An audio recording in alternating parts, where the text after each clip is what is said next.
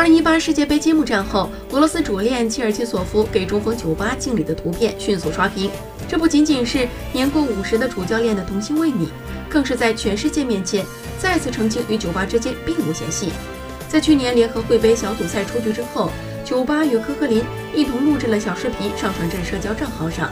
媒体与球迷均将此解读为二人用笔或唇上胡须的方式来表达对主帅的不满。加之此后，酒吧的确曾远离了一阵国家队，